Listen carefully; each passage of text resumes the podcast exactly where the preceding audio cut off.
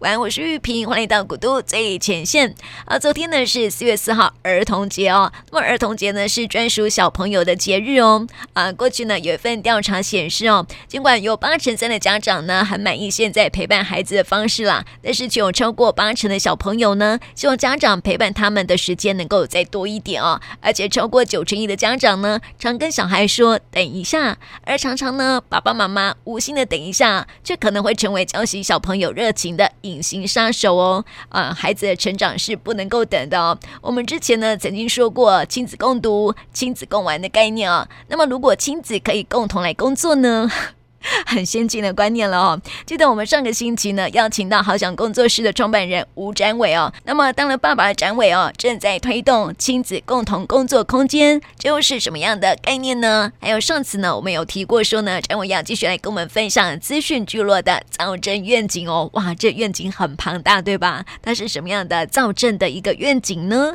还有年轻人啊，如果想要在台南从事公民参与跟资讯产业，可以怎么做呢？我们今天啊，继续邀请到。展伟来跟我们聊，张伟你好，哎，主持人你好，各位听众朋友大家好，我是好想工作室的豪尔吴张伟。因为现在好想工作室也是我们台南资讯社群的一个聚集地了嘛，哈、嗯，那你后来又创立了一个这个亲子共同工作空间，是的，那是什么样的原因？就是因为只是因为自己当了爸爸吗？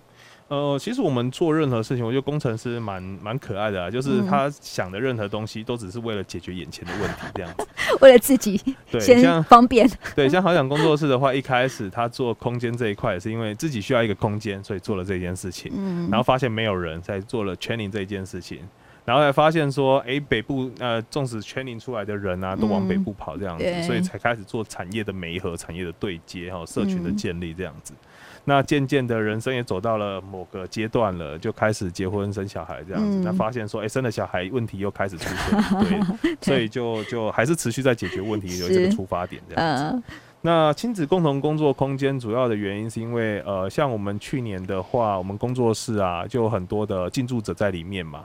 那渐渐人生到了某个阶段，生了小孩。我们去年的话，大概有四位就是都生小孩这样子，包含我自己这样子。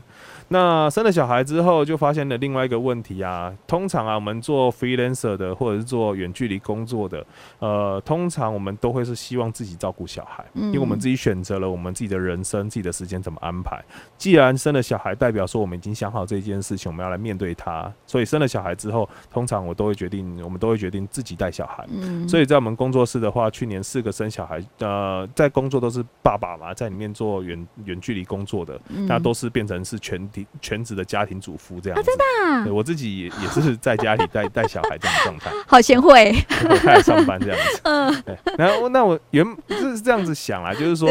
我在家在带可以带小孩，那同时我又可以做远距离的工作，那感觉应该是可以 match，可以适合在在家里就可以解决，同时解决这两件事情。嗯，但后来发现这件事情是痴人说梦话，这不太可能，有点困难，因为小孩真的是要全天候的陪他。哦对，小孩子还小的时候，他就乖乖的在睡觉，感觉就是没有什么太大的问题。但渐渐的会跑会爬的时候，会黏着你的时候，基本上你一对一照顾，那那不太可行，就是可以。兼具同时照顾小孩，同时兼顾你的工作事业这样子。哦，所以后来 后来就想了一个方式啊，那时候就发现说，哎，通常我们如果带小孩，只要有朋友来我们家，可能带着他的小孩的话，那状况又不太一样，就可能会小孩子他们会玩在一起。嗯，那父母的话，其实有时候我们就聊我们的天嘛，那甚至是说有些时候我如果去上厕所，或是我在弄食物的话，就另外不另外一对的话，他也可以帮忙照顾这样子。然后发现说原来。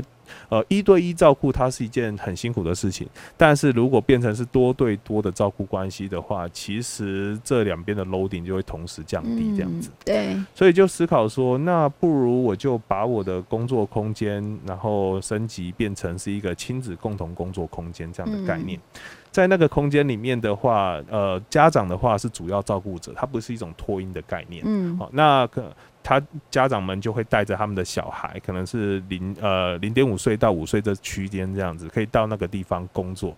那家长可以在这边的话，从事他自己的远距离工作接案也好，嗯、或者是真的是创业也好。嗯、那小孩的话，他们彼此就会玩在一起。那那个空间的话，maybe 有球池啊、溜滑梯啊，嗯、那他们就会在那里然后互动这样子。嗯、整个空间的话，它是一个安全的空间。那整个空间大家也都是一眼可以看到这样子，所以家长在专心工作的时候，他其实随时也都可以瞄到小孩子有什么样的状况。那如果说呃在里面的话，小孩子一有状况的话，呃大部分可能小孩子会玩在一起，那就有比较多的时间可以从父母就黏着父母的这种状态给抽离，嗯、那父母的话也会得到一些喘息的空间。嗯，同时也会思考说，我们可以 maybe 就是请一个正职，例如说陪玩的姐姐啊、哥哥啊，或者是说故事的奶奶啊或爷爷这样的角色。嗯、那在这个空间里面的话，也可以帮忙去注意任何的突发状况。对可是他们不会去。做任何照顾小孩的动作，例如说，小孩如果是呃大便啦，然后还是得要爸妈来处理。对，没错，就要通知爸妈说，哎、欸，你的小朋友有什么样状况这样子。嗯，对，是这样的概念。嗯，那因为整个空间的话，它是一种熟悉的氛围，因为它是越进驻嘛，所以彼此家长之间它是熟悉的。嗯、那当每个人他都是认识的，而且是。都是有同理心，因为全部都是家长嘛，嗯、所以这样的话，他就会让这样的关系，他会变成是一种熟悉的多对多关系这样子。嗯、那么小孩子可以在里面做他喜欢的事，家长也就渐渐的可以在里面的话去从事。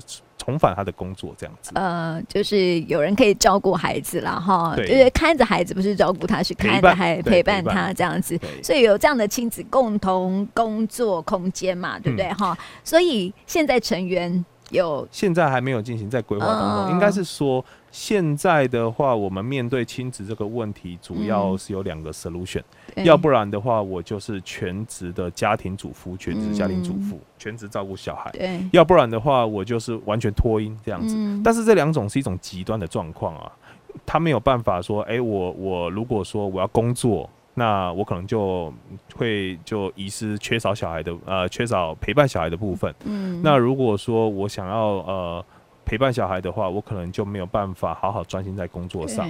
目前这两个 solution 它并没有一个折中的一个方式，所以我希望在这两者中间取得一个平衡，这样子。那有没有发现说，在这样的空间当中，在规划的时候啊，有考虑到说，呃，孩子如果太吵的时候，爸爸妈妈怎么专心工作呢？有没有考虑这个问题？其实，对于家长来讲的话，嗯，呃，能工作。他就已经是赚有产值的事，对对，对于对于说你真的如果在家全职照顾的家长来讲，对，能工作，我有一点喘息的空间，就已经是上天的恩惠，对，所以不会去奢求说我可以完全的投入在工作。如果是在这种状态的话，那我们还是脱音吧。对，但是如果说你想要取得一个平衡，你很喜欢小孩，你你也想要。陪伴小孩，不想要缺席他的人生成长，这样子，嗯、那或许它是一种折中的方式。嗯，是，所以我觉得这个空间也挺不错的哈。毕竟现在有很多的是在家工作者。对，是的，嗯，那这部分也会越来越多啊，因为也是去年 COVID-19 的关系嘛，所以远距离的这件事情越被大家接受，那这样的职缺也越开越多，也是因为这样的关系，所以其实好想工作室的话，有蛮多的进驻者，有蛮多的这些做 remote 的很多的 offer 都是从呃北部来的啊，其他城市来，甚至从国外来的。对，是，所以这个空空间好像运用的人越来越多。对，其实台南在这几年的话。共同工作空间其实越来越多哎，对，对我有发现，对，对，而且都蛮有味道的、特色的。是的，嗯，那像是在台北的话，我记得好像有名列在册，或者没有没有名列在册，大概大概是一百间左右。哦嗯，对，在台南是慢慢崛起了。台南的话，目前大概也接近十间左右，嗯、但很多都开了分店，所以这个需求其实，在台南还没有饱和。这样、嗯，对啊，在我们东区附近啊，我们公司附近就有对，就蛮多的。嗯、可能这个是东区哈，是一个呃商业有空间有关系啦。对，对啊。但是我们。自己的话，好想工作室它也不是单纯是做空间的，我们其实一个蛮特别的一个集合体吧，因为我们除了做空间，然后还自己去养人出来。因为做空间的话，主要是因为呃。他需要客人嘛，那你的客人可能都是 base 你在原本城市的人口这样子。嗯、那说实在的，在台南这一块地方，资讯的人本来就不多，因为都北漂了。所以后来也是因为我们自己做了 training 这一块，然后慢慢的把这一块的人口给补齐这样子。嗯。那后来发现另外一件事情是说，纵使我们做 training 的。其实台湾台南也有很多做资讯教育的，啊，至少学校就是嘛。嗯、那但问题相同嘛，就是我们把人 training 出来了之后，他都往北北部跑了，嗯、往北漂了。所以后来我们又做了另外一种方式，就是除了 remote 之外，我们还 launch 了一个叫做呃远距工作、远距人才代管这种服务，这样子。嗯那我们主要是发现说，其实有很多的资讯产业，呃，传产或传统产业，或者是这些中小型工厂，都有资讯相关的需求。可是问题是，这些老板们啊，他们的资讯的 domain know-how 其实都是算缺乏的。嗯，他们可能就没有资讯相关的技能，或者是这些思考模式。所以，纵使他们公司有有钱、有资源，想要 hire 工程师进他们的公司里面，嗯，但是问题都会遇到说，他们并没有办法好好的。使用工程师、管理工程师，嗯、甚至并没有办法去呃去评估工程师的产出到底是好或者是不好，嗯、或者是我要做一个系统的话，到底这个工程师适合或者要怎么指派他，都没有办法去评估到这一件事情。那后来我们就跟这一些老板说啊，说呃，如果你要养工程师的话，可是你不知道怎么养，那没有关系，我们来。帮你养，你放在我们这里，我们来帮你管这样子。嗯、所以后来就有蛮多的这一些船产的老板啊，他们就直接把这个 headcount 这样把这样的职位直接放到我们的空间里面。哦、对，是所以在空间里面的工程师，嗯、他就是呃这间公司的员工。对那可是他的人不是在公司里面，是在我们那边，然后他是领的是这间船厂公司的薪水这样子。那我们就帮他做顾问啊，帮他做代管啊，甚至说他有需要额外的人才的话，我们这边有 training 可以使用这样子。嗯，是。那这样的话，就呃渐渐的让这一些老板们可以真的看得出来工程师的产值是什么，可以帮忙解决什么样的问题。嗯、那当他们看到这些呃产出了之后，自然而然就会相信说，原来工程师的使用方式是真的有效率的，嗯、然后可以帮他们解决问题的。那他们就会更愿意投入更多的资源这一块。也是，就是劳资双方都好这样子哈。对，没错。对啊。那我想问 Howard，就是说哈，因为你在台南哈，回来台南已经有六年的时间了嘛，嗯，嗯，那也看到很多问题，这是不是你投入青委会很重要的原因啊？其实在，在呃青委这一块的话，主要也是想要帮台南整体的资讯产业，然后看呃，应该说。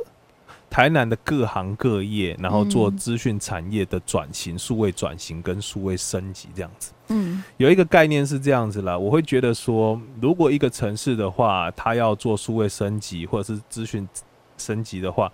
并不是有一间很厉害的资讯公司进驻在里面，然后生产出很厉害的资讯产品。嗯，老实说，这样的话并没有办法让整个城市的资讯能力提升，因为主要他们所贩卖的商品或做的服务可能都是国际面向，或者是说是整个市场都是在大台湾。但是它没有办法帮助到地方产业。嗯，我觉得要帮助到地方产业的话，是需要很多的资讯人力投入在各行各业里面，这件事情才有办法达到。嗯，所以从事青委这一件事情的话，主要也是希望说能够帮助台南各个面向各个产业，至少有。资讯顾问这一件事情的话，我们能够帮上忙，这样。就你刚刚说到的部分嘛，哈，对，没错，对啊，就是说也 training，然后也可以去媒合咨询人才这样子，对，没错，嗯。所以这样顾问下来的话，就发现说，如果哪一些产业有需要资讯的人员进场，至少我们可以提出我们有这些工程师，或者是说，呃，我们可以帮上忙做成什么样的系统，或者是说媒合各个产业，甚至有呃一些合作的机会这样子。嗯，那你当初怎么会？呃，知道说青委会这样的委员会呢？其实，在那个时候，呃，嗯、他们是在呃网络上做青年委员会的征征才的样子嘛，对，对，对，对，就就票选嘛，然后还可以自、嗯、自我介绍嘛，自荐这样子嘛。嗯，所以我觉得这个也是一个蛮特别的模式啊，就是就如果你真的有想要做这一件事情的话，那来报名这样子，嗯、那才不会说，哎、欸，这个可能又是被。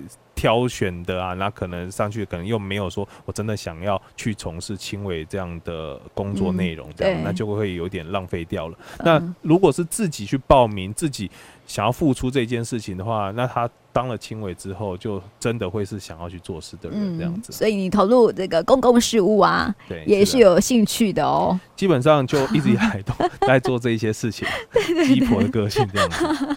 因为我觉得哈，要进入到青委会啊，其实要有一点热忱呢。对对啊，而且你还要服务的面向还蛮广的哈，而且还要深入去了解我们台南这座城市，才可以做到公共服务嘛。这次青委的话，呃，总共有十六个。是就是公共参选的这样子，然后各行各业各个面向是蛮多元的，像有从事农业相关的小农这样子，然后又有学生团体这样子，对对。那我呃想了解一下，就是说 Howard 在这几年来哈，也是参与一些公司协力的案子嘛哈，所以是不是可以跟我们分享一下？我们 除了大家比较熟悉的就是你的口罩地图之外啊，还有没有做哪些事情呢？OK，口罩地图的话，它是一个蛮特别的。经验呐，那我想他应该算是一个天时地利加人和的这种状况。虽然说 COVID-19 不是一个很好的天时，对，但是我觉得这件事情的话，让台湾的公司呃公部门跟私部门协力运作，它变成是一个里程碑这样子。对，它算是一个蛮蛮典范的一件事情这样子。那当然在里面的话，我们就可以看到，其实有非常多政府部门里面的人，他们都是很愿意去把。把政府里面的资源做串接也好，或提供也好，其实像唐凤，其实我们在这一次的 COVID-19 的过程当中，可以看到，哎，原来我们的政府里面的话是有这样的资讯专才的人，这样的。那也可以看到，说他其实他的思维也好，他做事也好，甚至他做公开透明这一件事情也好，其实他是什么样的一个人？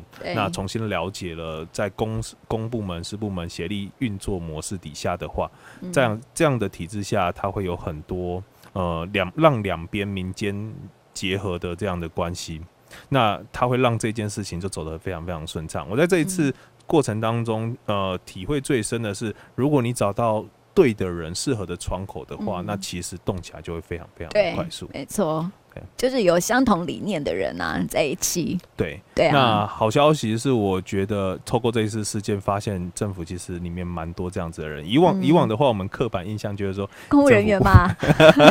对，就是那样子。可是当你真的 真的你去做了一件事情之后，你先你先启动了一件事情之后，你发现这一些人的话，他们会主动迫不及待的会一起来帮忙。对啊，所以我们刚刚从这个 Howard 在分享的过程当中，我们可以发现说哈。这个资讯产业好像也不能够单打独斗哎哈，感觉好像是自己人在在工作，对。但是这样的产业如果是单打独斗会很辛苦，对，没错。嗯，那如果加入这个公部门一起来合作的话，会更好，会更得力。对，没错。因为说实在的，永远都是团队在运作啊。嗯、一个人的话，你再怎么厉害，你也只有二十四小时的时间啊。啊所以你一定要是团队。那当然，你有些时候我们都会去。很多人都会说怪政府说，哎，这个东西应该要做，那个东西应该要做。可是后来就跟政府他们接触，也会发现，在里面的话也也有非常多的事情要做，或者是有时候你必须合乎法规啊、合乎体制啊。有些时候在里面，在政府里面做事的人，他并不见得呃这么容易就可以。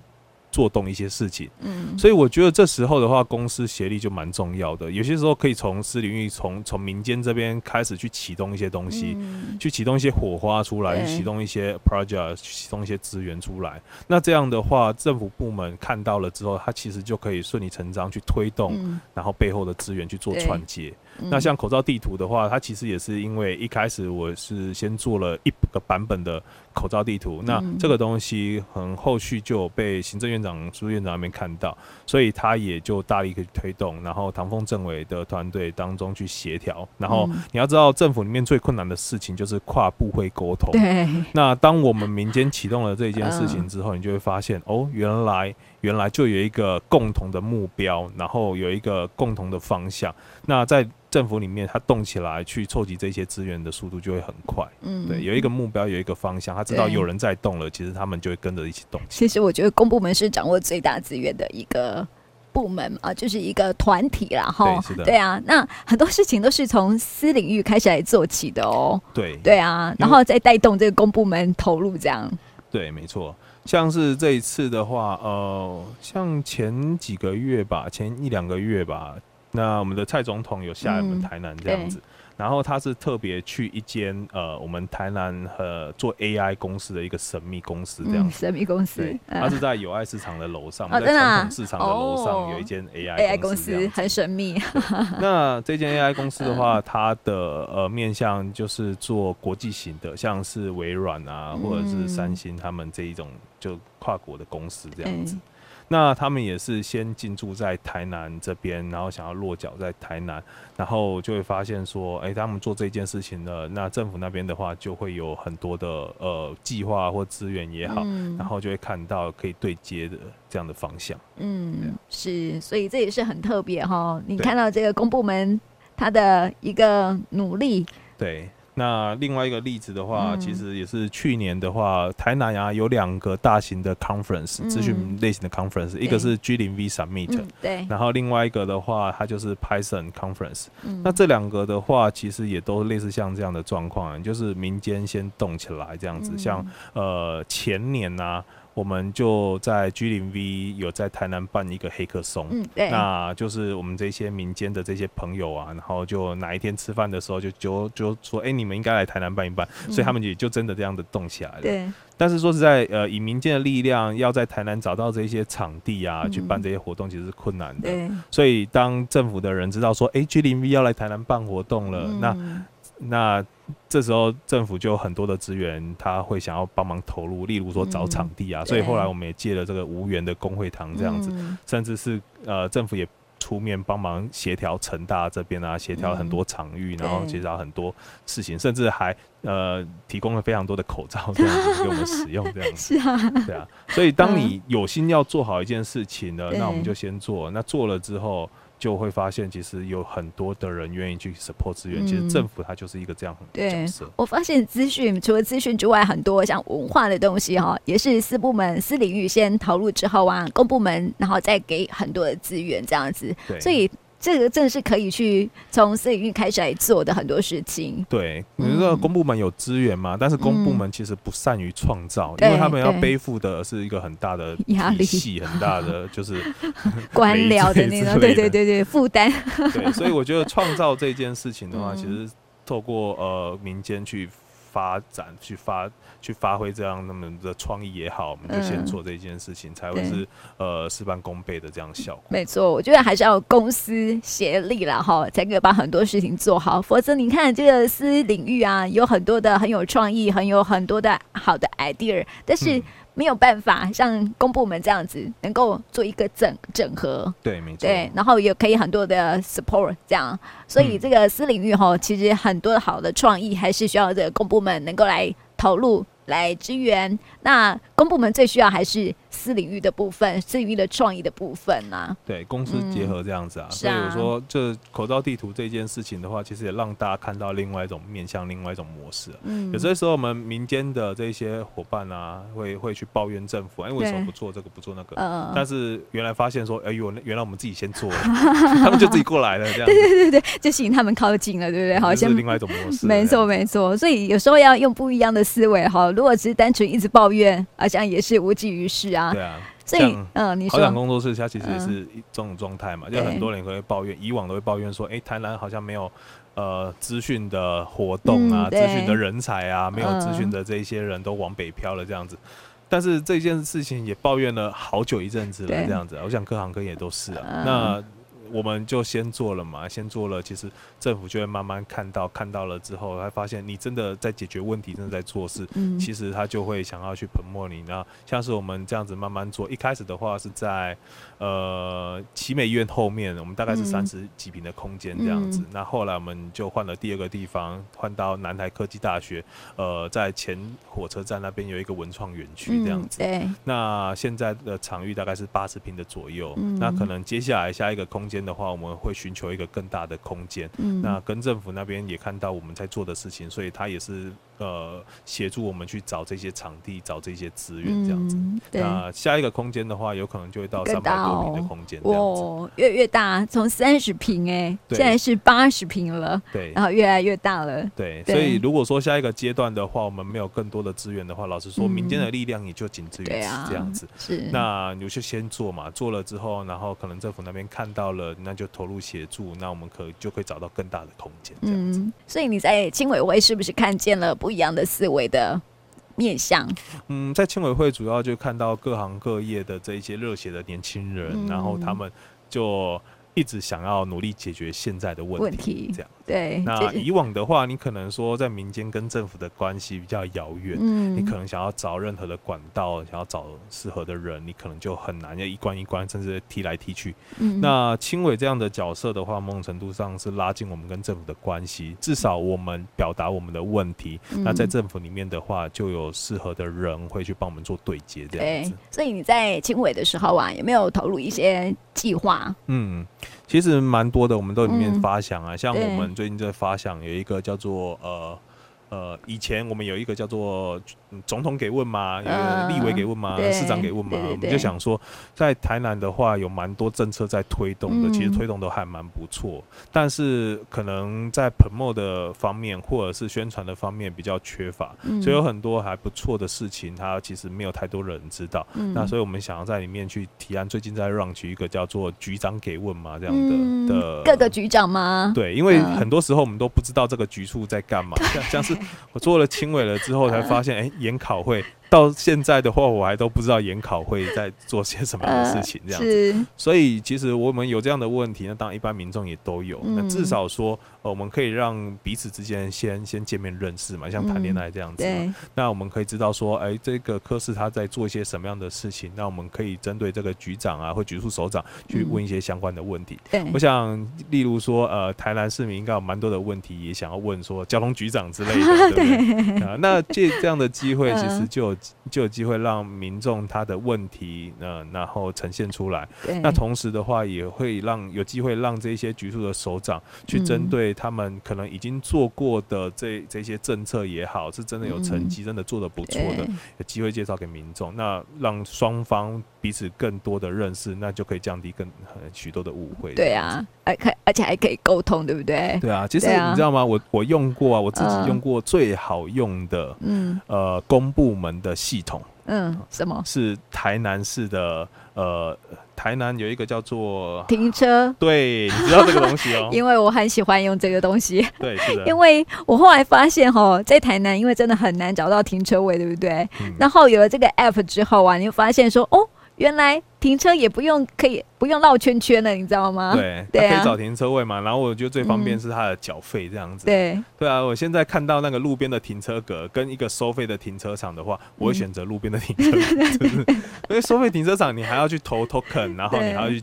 缴费机缴费这样子，啊，路边的停车格的话，嗯，我就是收了那一张的话，我觉得我也就楼掉了这样子，因为我知道说，哎，欸，这个 app 我可以大概花个不到二十秒的时间，我就可以完成缴费的动作。对，所以这是我觉得目前来讲做 app 里面最好用。可是你知道吗？可能有很多台南市民不知道有这样的东西。对，不过我觉得在我们节目收听我们节目的应该都会比较清楚了，因为 有时候我们都会特别提到这个部分哈，就是呃。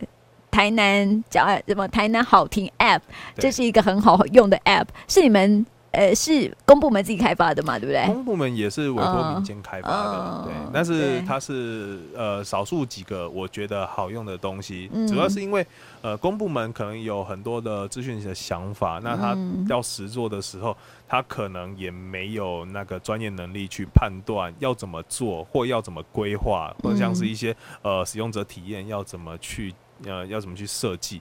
那像是以青伟这样的角色的话，是资讯类型专长的青伟，嗯、其实在这个层这个层面，他就可以呃一开始规划的时候就可以进场来帮忙。对啊，对啊，这个政府有没有相关部门有没有询问你们的意见呢、啊？既然知道说我们青伟有资讯人才，呃，我们期望往这个方向做，应该是说主要是因为这时间还没有开始，我们大概。青伟上任好像才一一个月两个月左右，嗯、所以其实这是我们期望的方向，就是各行各业里面的话都有轻微的呃这样专长的人。那在这各行各业里面，例如说各个局处，如果说他在做这件事情的话，做这些政策推动的话，或做这个议题在审核的话，那至少说我们这边有民间的呃专长的人，可以在第一时间就进场给予一些 feedback。对啊，再也是说，因为在民间，所以。呃，看的会比政府公部门还要看的还要广很多，因为他们看的只是他们现在想解决的问题这样子，但是民众其实有很多的。问题，对，没错没错。那双方就搭个桥梁，可以对接上。是啊。那对于我自己来讲的话，其实我觉得除了这几位是青委之外，我、嗯、我其实也想要做一件事情，就是让全民都可以变成是青委这样子。嗯。那呃，像我们在做的有一些呃提案啊，或者是一些呃想要讨论的议题，我都会希望让更多的人可以参与，不是只是说选上的这这几位亲委这样子。嗯，像是这个局处首长的这个局长给问嘛，嗯、其实我们就可能会是以就一开始就是变成是一个呃公开的工作坊，然后让就是有兴趣的人针对这个局处，然后我们一起讨论一份议议题出来，这样子，嗯，让所有的人有兴趣的人都可以参与这样子。嗯，对啊，所以我觉得这个局处首长也要用平民会。说的语言说话，这样子才听得懂。对，我们帮忙帮忙在里面修饰嘛。是是是是。欸、这样讲这样子不太适合，我觉得 可能更直接，我们道歉一下，感觉也更更好。或者是说他们讲的这种官方术语，我们听不听不懂；专业术语我们听不懂，有没有？一般民众听不懂，我们就可以稍微的翻译一下，这样子哈。对呀、啊。那我知道说这个 Howard 他，你其实有那个有一个。愿景哦，就是要有一个资讯聚落这样造镇的愿景哈。对，是的。这是什么样的一个想法？呃，我会觉得啦，嗯，台湾啊，上我们上一代的上一辈的这些长辈们啊，他们在科技产业里面太成功了哦。例如说我们台积电、联电这样子哈。那但也因为这样子太成功的状况，其实会导致我们在这一代的很多资讯的软体或者这些知识工作者，他们都被埋没了。这样子，像我们很多时候，我们都问呃工科的这些呃学生啊，你们未来想要找什么工作？你们要去哪里？这样子，但可能有一半的人举手说我要去台积电这样子，这不是错，这是好事这样子。可是某种程度上，你就会也把台湾很。大一部分的年轻人，就是把它变成是在呃工厂里面的螺丝钉这样子。那我会觉得说，其实台湾未来如果要走向国际的话，除了我们引以为豪的这些呃科技产业外，我觉得台湾的这些知识人口或者是这些知识工作者，其实也很适合放在国际上这样子。嗯，那像我们做软体工程师的，现在以国际上来讲的话，可能会觉得说，呃。软体工程师，大陆那边有很多，或者是印度这边有很多这样子。可是我觉得台湾的软体工程师，不管在质也好，在量也好，其实都不输他们这样子。那只是说我们没有一个好的对接的方式跟好的战场。所以，透过好想工作室目前在做的事情，我们渐渐的其实已经变成台南的资讯聚落的那种感觉。呃，想到资讯，在台南想到资讯，你就想到好想工作室；想到好想工作室，想到资讯，它有点像是产业的代名词。那这件事情慢慢在台南凝聚成是一个小型的聚落。那我们平日的话，现在大概有五六十个工程师会在里面这样子。那渐渐的持续累积的话，maybe 我们换到下一个空间，它可能就会有大概超过一百多个工程师或资讯的。的人在里面，那这样就会变成更大的一个聚落，变成南部的一个聚落，甚至渐渐的变成是一个台湾都知道，说我如果要找资讯人才，我要找资讯需求的话，我可以到那个地方去。有这样的关系之后的话，再做的更大，累积更多的人，他甚至是变成是一个城镇这种聚落的人，真正聚落的那种感觉的话。可可以让人家知道，说我如果要找资讯工程师，在亚洲也好，或在全球也好，我可以想到台湾这样的一个地方。嗯，对啊，我觉得你这个梦想好大哦。对，但是我觉得他应该是有机会做到的，因为以资讯圈，以这样子知识人才也好，其实呃，他必须有一个聚落，这样才是对的。对，那像是我们原本是从空间起家嘛，像有些。朋友他曾经问过我一个问题，说：“诶，Howard，你觉得空间呢、啊？如果做到最成功，它应该是什么样的一个样子？”嗯、那很多人会讲说：“我只要空间可以满足啊，有很多的人在里面，嗯、那它就是一个成功的空间。”可是对于我来讲的话，我希望一个空间最成功的样子是一个产业的代名词。嗯，像是资讯产业，它有这样的空间。你要知道，说我找资讯圈的人，我就是到到那个地方去找。嗯、那如果说我想要有设计的人的话，maybe 有另外一个空间，它是它是做设计的。全部的设计都在里面，嗯、或者是做做行销的，有这样的空间这样子。那这样的话，它会让这个空间里面的话，这个一这个主题在这个空间，它里面的人会越来越成长，会越来越多，那聚集也越来越多，它就变成是那个产业的圣地的那种感觉。对，所以这件事情的话，它如果凝聚的越来越多的人的话，它甚至就会变成是一个灯塔的那种感觉。它不仅是在台湾，在国际上也是可以有这样的状况。嗯，否则我们要找一个资讯人才啊，就像你说的软体工程师啊，我们可能就是四处的去。询问有没有哈，就是透过口碑、人脉，或者是网络上的一些工具也好，对。但是有时候网络工具我们又觉得不好，不太好用，对，又四散这样子。是啊，是啊，是啊。所以如果有一个地域的话，如果在空间有一个场域的话，我们就会知道说我们去那里就对了。对。那那这样子的话，你就会发现所有的资源都会汇集到那个地方去。没错。同时，假设我们这个东西越做越大，所有的资讯、软体、人才，不管需求也好，都会汇集到整个台湾来。但我觉得这个事情是做得到。对啊，如果先从我们台南开始来做了哈，就是我们好想工作室已经起了一个头这样子哈。我发现说哈，您真的是呃，就像我们刚刚开始讲到的，就是你要找一个资讯人才，好像都得要到台北去找。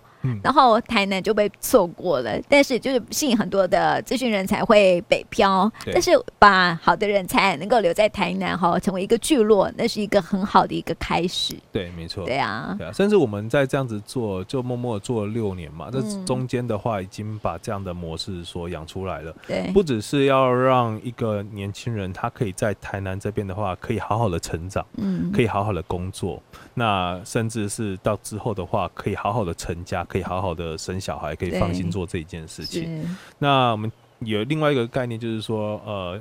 如果说你要让一个人他很开心的在这边工作的话，那你就要把这样的地方的文化、这样的薪资条件设定好。是。可是如果说你要永远的把一个人留在一个地方的话，你就要连同他的生活也一起照顾好。所以我会觉得说，台南其实是一个很值得在这边生活的城市。这样子，不管说它的步调也好，然后气候也好，这样人土风情这样子也好，我觉得是很适合人一辈子。到这个地方来的，对，对啊，所以只要我们可以把他的一样工作给照顾好，嗯，然后生小孩的时候也给照顾好，这样子，是。其实我觉得很多的北部的人，他们甚至是会希望下来的。嗯，是啊。那目前呢，我们就有一件自豪的事情，是以往的人都北漂到台北嘛，嗯，但是我们现在在做这件事情的话，是是有把台北的人就吸引到台南来，哦，就是他真的是在台北的，然后在台南这边租一个房子，然后就到这边了，嗯，对，持续下来，很棒。对啊，就是台南就不会。被边缘化了，我觉得台湾会越来越好，因为我觉得 台南有一个蛮特别的一个味道存在啊。像像我观察到很多的地方哦，就是说，呃，对自自己的城市、对自我家乡的认同感，我觉得台南应该是第一名。没有，我也这样觉得。特别是想要台南人一到外地去啊，都吃不惯别的地方的小吃，这样子，对不对？哈，这是一个很深的连接，这样哈。对，没错。对啊，所以希望这个更多的年轻人可以回乡来工作，这样子，特别是资讯产业哈。那我想问 Howard，我们谈了那么多哈，那你觉得说年轻人哈想要从事这个呃在台南从事资讯业，或是呃公民参与投入公民参与的一个活动哈，你觉得可以怎么做呢？嗯其实我觉得现在的模式应该也蛮多元的，例如说，呃，刚提到青委这个部分啊，对，那现在是第二届的青委嘛，那之后的话，我们甚至会让取，例如说全民青委的概念，所以这参与的管道就会更多了。那除此之外的话，呃，像我们台南还有很多，呃，现在以资讯圈来讲的话，有蛮多资源投入了。例如说，刚提到友爱市场那边，它可能就会变成是一个资讯聚落的感觉。那像是呃，现在正在新兴开发的沙仑那一块地方、嗯、啊，沙仑沙仑绿能那边，中央也投入蛮多的资源。然后甚至是我们南科那边有南银五 G 这样大楼存在，嗯、所以如果从事五 G 软体相关的话，在那个地方的话，也蛮多资源可以那甚至说，呃，我觉得台南也是一个唯一蛮特别的话，就是呃，台南整个腹腹那个腹地蛮大的嘛，嗯、可是我们在北部那边有一个新创基地，然后在南部有一个新创基地，然后在中间有一个新创基地。北部那边的话就是营地嘛，新的营地。对。然后南边的话就是沙仑那个那块地方嘛，然后我们中间的话在台南市区的话，就至少一个好想公司在这里这样子，或者是说有爱市场这个地方这样子。所以其实要投入呃公民参与或资讯产业的话，年轻人在台南目前会有越来越多的选择。就以往的话，台南是一个资讯沙漠，但是渐渐的这件事情，不管是民间在推动或政府投入资源的话，是有蛮多机会可以留下来在这个地方。对啊，我们你讲你讲到沙漠哈，我就想到说以以往啊过去啊，台南是很多。很多的沙漠，嗯资讯沙漠，对，然后也是文化沙漠这样子。不会啦，台南不会是文化沙漠。过去啦，在十几二十年前这样子。最近，可是这几年来正是发展的很好，很好。对对，我觉得这是有目共睹的事情。嗯，对啊，我觉得是民间投入哈，先投入了，然后呃，公部门在。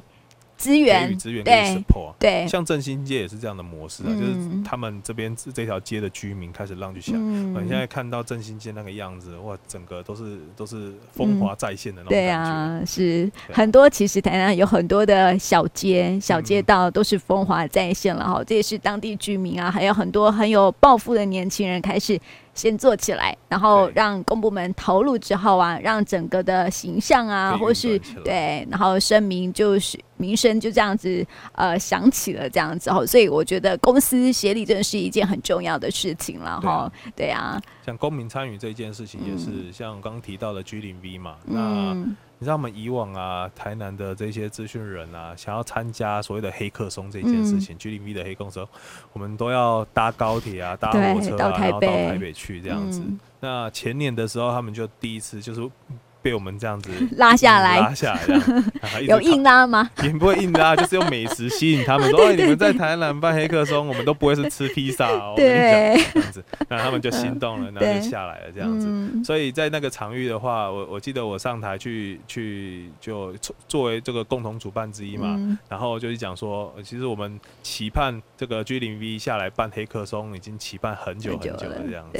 对啊，那终于可以不用让。呃，我们这些台南人，然后这样大老远跑到外地去，所以那相对的，我们做公民参与这件事情或资讯投入这件事情的话，那我们在能够投入的距离就就已经就缩短非常非常多，没错。那大家就已经不用说，我们就一定要到某个地方去才能做这件事，我们在自己的家乡、自己的环境就可能开始做这件事。对啊，你知道，就很多人开始做的时候啊，资源就越来越多。对，嗯，啊，像现在也有轻微这样的这样的角色，嗯、对对，那。他有这样的概念，这样子，那不见得是只有这十六位的亲委可以做这些事情。嗯、其实我觉得整个台南是愿意投入的人都可以透过这样的机会，然后跟政府部门做沟通、做协作，这样子也是很多管道出来、嗯。是啊，是啊，是啊。所以今天哈非常开心的，我们也要了解到我们这个呃整个的资讯业哈在台南的一个概况了哈，也了解到说，哎、欸，现在有很多年轻人在投入这样的一个产业当中，还有呃这个公民参与的部分。对哦，所以非常。开心的邀请到呃 Howard 来到我们节目当中，也谢谢你的分享哦，谢谢。谢谢谢谢好。